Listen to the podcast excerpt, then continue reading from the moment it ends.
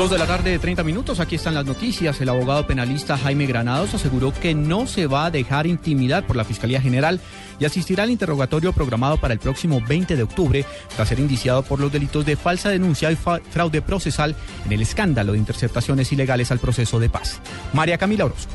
Luego de conocerse el llamado a interrogatorio indiciado de la Fiscalía al abogado Jaime Granados por los delitos de fraude procesal y falsa denuncia en contra del llamado hacker Rafael Revert, el abogado aseguró que es común este tipo de citaciones en la Fiscalía cuando se critica al ente acusador o se señala al propio fiscal general Eduardo Montalegre. Dijo que no lo intimidan. A mí la Fiscalía no me va a intimidar como defensor muchas causas, incluyendo las causas que me honran de la defensa del señor expresidente Rodríguez Vélez, del doctor Oscar Iván Zuluaga y de tantos otros otros colombianos en donde justamente no ocurren estos casos de abuso de poder como lo que está haciendo el doctor Eduardo Montalegre Lineta. El abogado Jaime Granados deberá presentarse en la Fiscalía Sexta Delegada ante la Corte Suprema de Justicia el próximo 20 de octubre hacia las 9 de la mañana. María Camila Orozco, Blue Radio. Mucha atención porque el expresidente Álvaro Uribe dio por superado el impasse con el senador Roy Barreras, quien dijo que los nuevos terroristas de Colombia son los líderes del Centro Democrático. La noticia en el Capitolio Nacional con Simón Salazar. Así es, Juan Camilo, pues esto sucedió en la plenaria del Senado y donde el senador Álvaro Uribe tras la polémica generada por el senador Roy Barreras, quien calificó a los congresistas del Centro Democrático como los nuevos terroristas, pues el expresidente aseguró que ya olvidó la declaración del senador Barreras. No discutamos lo del perdón, que el perdón necesita justicia y castigo, pero tenga la tranquilidad, estimado senador y amigo, que hay de esta parte total olvido. Barreras aceptó que, el partido de la U estará siempre al frente de la defensa de lo que fue una obra del anterior gobierno que en materia de seguridad le devolvió confianza a los colombianos. Simón Salazar, Blue Radio. La Corte Constitucional ordenó revisar el proceso contra el exdirector del IDU, Andrés Camargo. Nos amplía la información Rocío Franco. La Corte Constitucional le ordenó a la Corte Suprema de Justicia revisar bajo el recurso extraordinario de casación la situación del exdirector del Instituto de Desarrollo Urbano, Andrés Camargo. Él fue condenado a 60 meses de prisión por lo que tiene que ver con el escándalo de las losas de la primera fase del Transmilenio. En una determinación 5 a 4, los magistrados de la Corte Suprema de Justicia deberán determinar si hubo irregularidades o no en el proceso de condena por parte del tribunal que determinó sancionar a Andrés Camargo por estos hechos. La Corte ha señalado que no ha tomado ninguna determinación con respecto a su libertad, ya que esta determinación la tomará la Sala Penal de la Corte Suprema de Justicia. Rocío Franco, Blue Radio.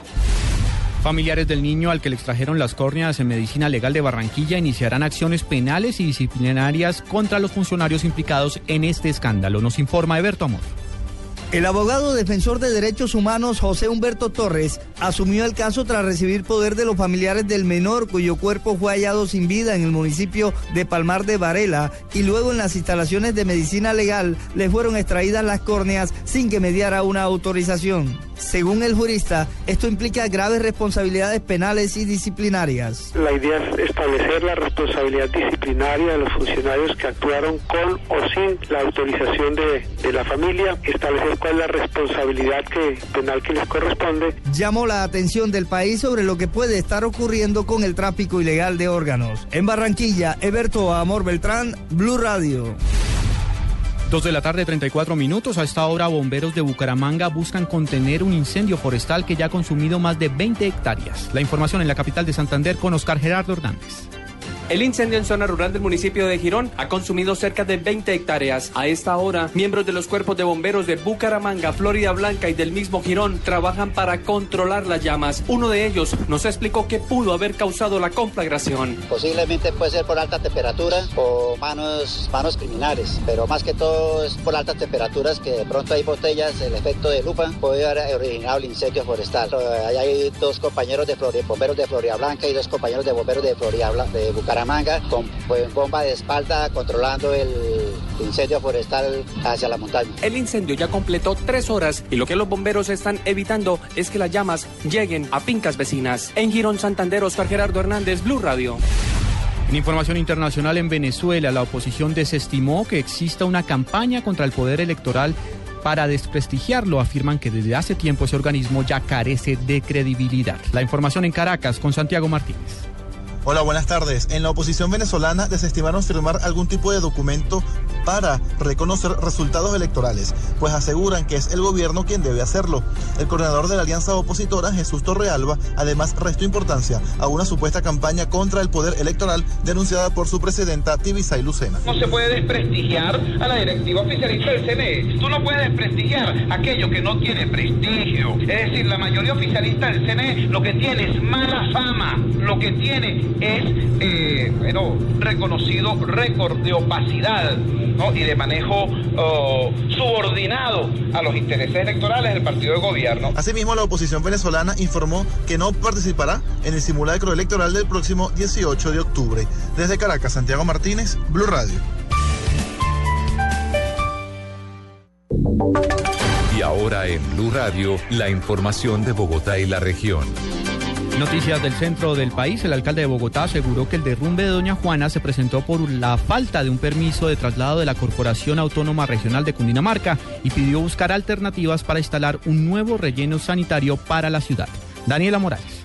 El alcalde de Bogotá, Gustavo Petro, dijo que la empresa de energía eléctrica en Bogotá ya recibió la orden para crear una planta eléctrica a donde se han llevado los residuos y eliminar el relleno sanitario que es usado actualmente para la acumulación de basuras. La empresa de energía eléctrica de Bogotá tiene la orden de adelantar un estudio de construcción de una planta eléctrica con los residuos de Bogotá. El relleno sanitario debe desaparecer como método de saneamiento básico no solamente en la ciudad de Bogotá, sino en Colombia y ser reemplazado por aprovechamiento. El alcalde dijo que ya se adelantan las investigaciones para esclarecer el derrumbe en el relleno sanitario y que lo primero apunta a que la basura estaba siendo puesta en una pared con pendiente porque la licencia ambiental de la CAR se demoró en salir. Daniela Morales, Blue Radio. En otras informaciones, la Secretaría de Educación rechazó los señalamientos de la Contraloría Distrital que denunció millonarios sobrecostos en la compra de implementos escolares. María Camila Correa. Juan Camilo, muy buenas tardes. La Secretaría de Educación desmintió sobrecostos en dotaciones escolares, como lo ha denunciado la Contraloría Distrital. Al respecto, habló Claudia Chávez, directora de dotaciones escolares de la Secretaría Distrital de Educación. Pues la Contraloría lo que hace es un ejercicio de comparar dos contratos de diferentes vigencias en su estructuración técnica, en donde además los elementos cambiaron en sus especificaciones y materiales, lo que hizo que los elementos pues aumentaran un poco el costo. que quería la entidad? Asegurar la calidad, pero en ningún caso los precios están alejados del mercado. Según la Secretaría de Educación, la Contraloría Distrital no tuvo en cuenta las características y circunstancias de tiempo, modo y lugar. María Camila Correa, Blue Radio. Ampliación de estas y otras informaciones en blueradio.com. Continúen con Blog Deportivo.